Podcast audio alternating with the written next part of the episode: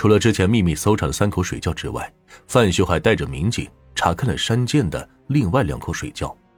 这五口水窖平日里都在使用，水窖内也并没有任何异样。警方在搜查水窖的过程中，范秀表现得非常严肃，一言不发。当发现民警找完五口水窖却没有任何线索的时候，范秀就很开朗的要留民警吃饭。警方觉得这很蹊跷。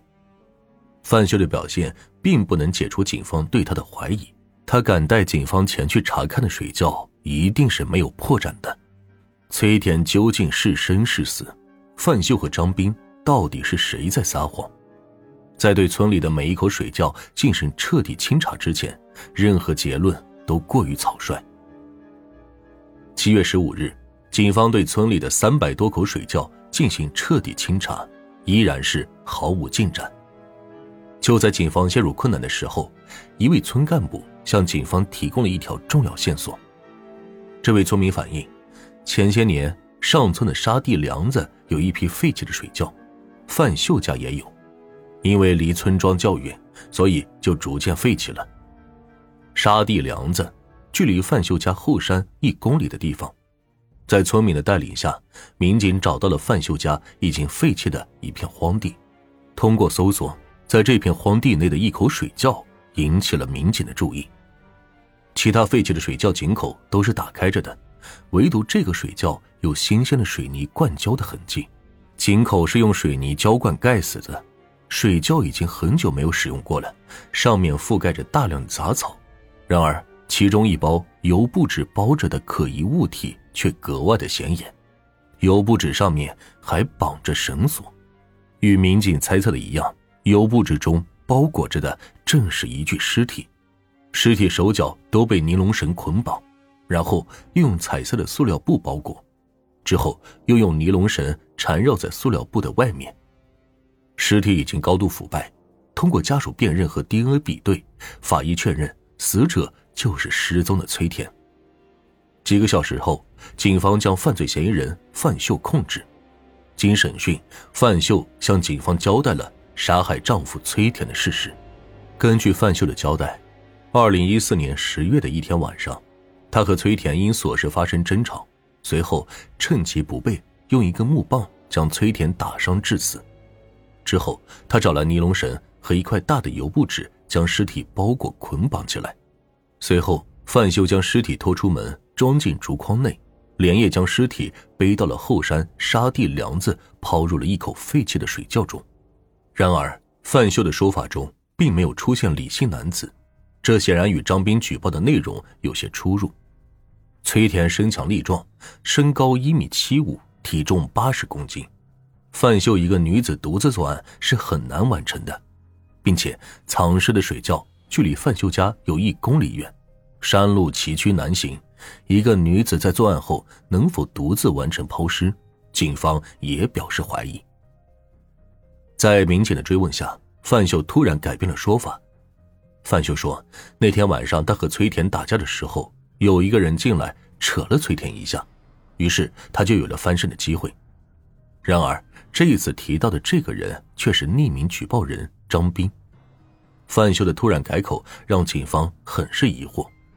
如果张斌的确参与了作案，那么他冒着被发现的风险向警方举报线索，似乎有些不合常理。据此，警方对张斌。”展开了大量的核查工作，通过对张斌在上村工作的地点进行核实，张斌和范秀是在二零一四年十月底才认识的，而在十月初的时候，崔田就已经失去了联系。显然，张斌并不具备作案的时间。